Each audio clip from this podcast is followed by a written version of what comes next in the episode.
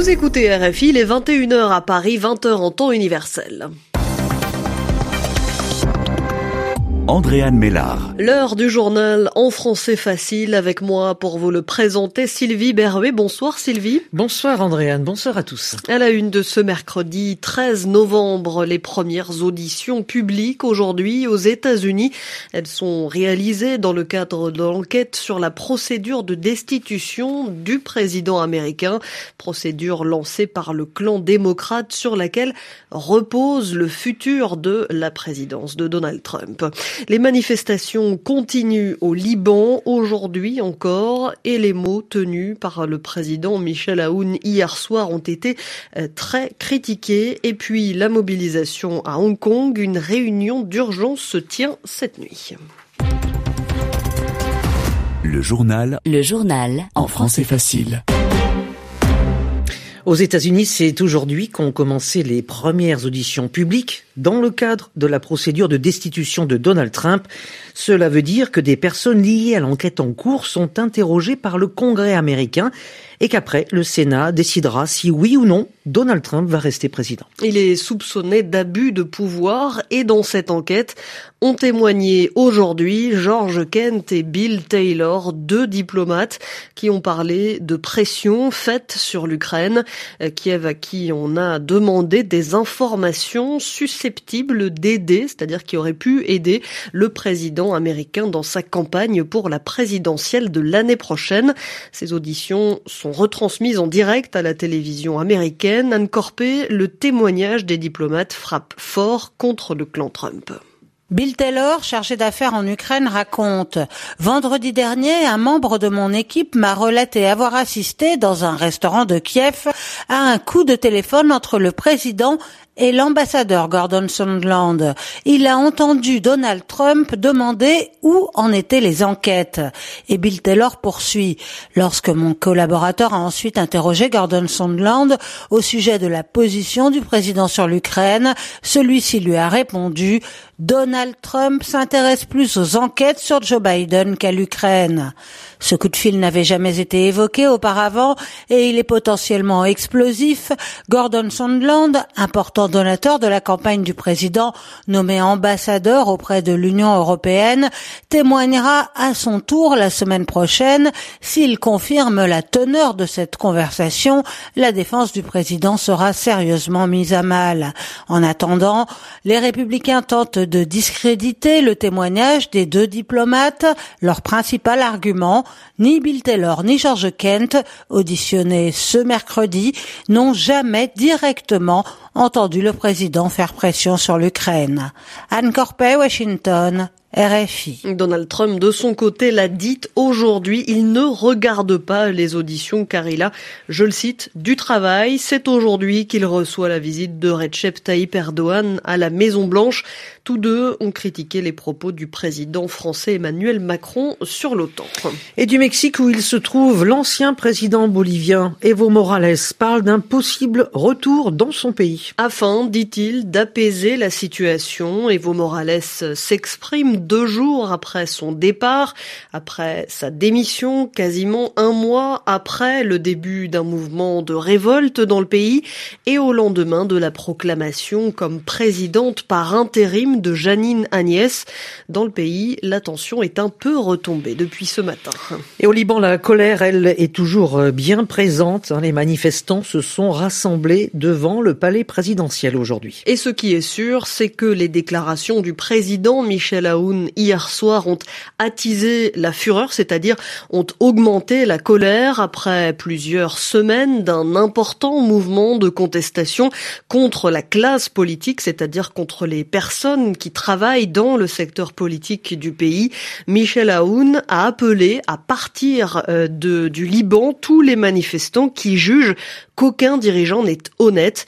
La réponse a été donnée par la rue aujourd'hui, comme a pu le constater Laure Stéphane. À quelques kilomètres du palais présidentiel, des manifestants scandent des slogans hostiles au président Michel Aoun. Ses propos hier soir ont indigné et déçu Mireille Safar, mère de famille. Qui était complètement déconnecté de notre réalité. Il y a une réalité catastrophique. On est totalement anxieux pour notre sécurité, pour notre avenir, pour notre présent.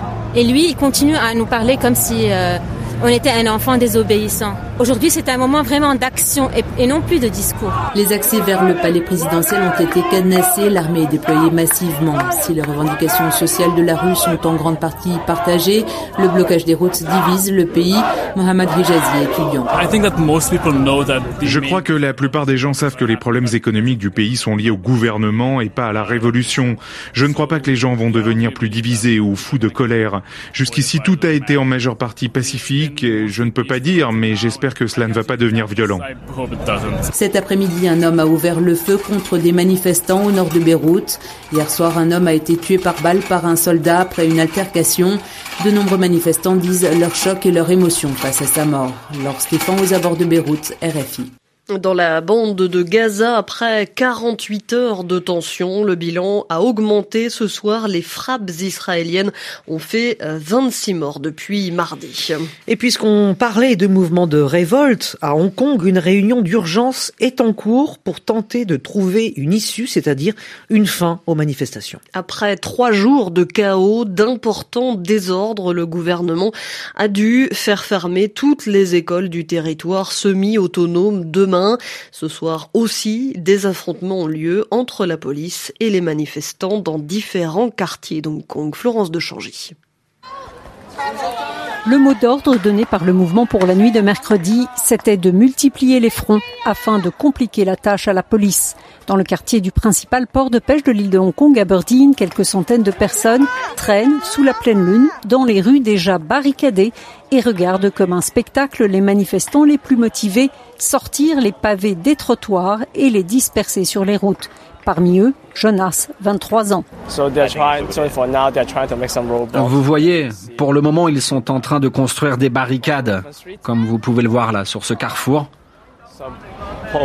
Mais la police n'est vraiment pas loin, donc ils vont apparaître d'une minute à l'autre. Effectivement, quelques minutes plus tard, une trentaine de policiers anti-émeutes déboulent avec leurs torches thromboscopiques, leurs matraques et tout leur harnachement. Ils commencent à quadriller le quartier, détruisant les barricades de coups de botte sur leur passage. Mais à peine éloignés, les habitants les insultent et remontent les barricades au même endroit. Si Aberdeen est resté calme cette nuit, ce jeu de chat et souris peut vite dégénérer, comme ce fut le cas à San Juan Ho, de même qu'à Mangkok et à Prince Edward. Florence de Changy, Hong Kong, RFI. Le monde du cyclisme pleure la mort de l'un de ses grands noms. Raymond Poulidor est mort aujourd'hui à l'âge de 83 ans. Les Français euh, se souviennent surtout de lui comme d'un sportif toujours deuxième du Tour de France, jamais premier. Le Tour de France, c'est une compétition donc de vélo organisée euh, chaque année depuis 1903, durant laquelle les coureurs effectuent plusieurs courses à travers le pays. Ça ne l'a pas empêché Raymond Poulidor de conquérir le cœur des amateurs de vélo martinguaises. Un gros gâteau partagé, un petit air d'accordéon, en compagnie des deux Bernard, Ino et Thévenet, et de son petit-fils Mathieu Van Der Poel, cycliste professionnel néerlandais. En 2016, pour ses 80 ans, Raymond Poulidor était le plus heureux des hommes, à l'occasion du passage du Tour dans sa ville de Saint-Léonard de Noblat, car le Tour de France, c'était un petit peu lui. Le petit homme, au visage tout rond et aux yeux en amande, était reconnu et aimé de tous sur les routes hexagonales. Une cote de sympathie intacte après 57 grandes boucles, comme il aimait à le rappeler, dont 14 comme coureur, puis ensuite comme suiveur avisé. Et tant pis s'il n'a jamais remporté l'épreuve, souvent présenté comme l'éternel second, Poupou, comme le surnomme affectueusement le public, aura connu la gloire sans le maillot jaune. Huit fois sur le podium, il se forge une réputation de perdant magnifique, notamment lors du Tour 64 et son bras de fer perdu contre son ennemi de toujours, Jacques Anquetil. 14 grandes boucles donc, la dernière à 40 ans. Une longévité incroyable pour celui qui n'aura jamais vu la vie en jaune, mais une vie pas dénuée de succès, près de 200 victoires en carrière, certaines prestigieuses comme Paris-Nice ou le Tour d'Espagne, et une bonne humeur permanente pour celui qui n'aura jamais quitté la Haute-Vienne, sa terre natale, dans le centre de la France, de son enfance paysanne, à s'entraîner en cachette de ses parents qui jugeaient le cyclisme trop dangereux, à ses derniers coups de pédale, avant de définitivement ranger la bicyclette au garage. Les précisions de Martin Guez, c'est ainsi que se termine ce journal en français facile. Merci à vous de l'avoir suivi, merci à Sylvie Berruet d'avoir été avec moi. Avec plaisir, Andréane. Que vous pouvez retrouver ce journal sur notre site rfi.fr à la rubrique Savoir avec un S.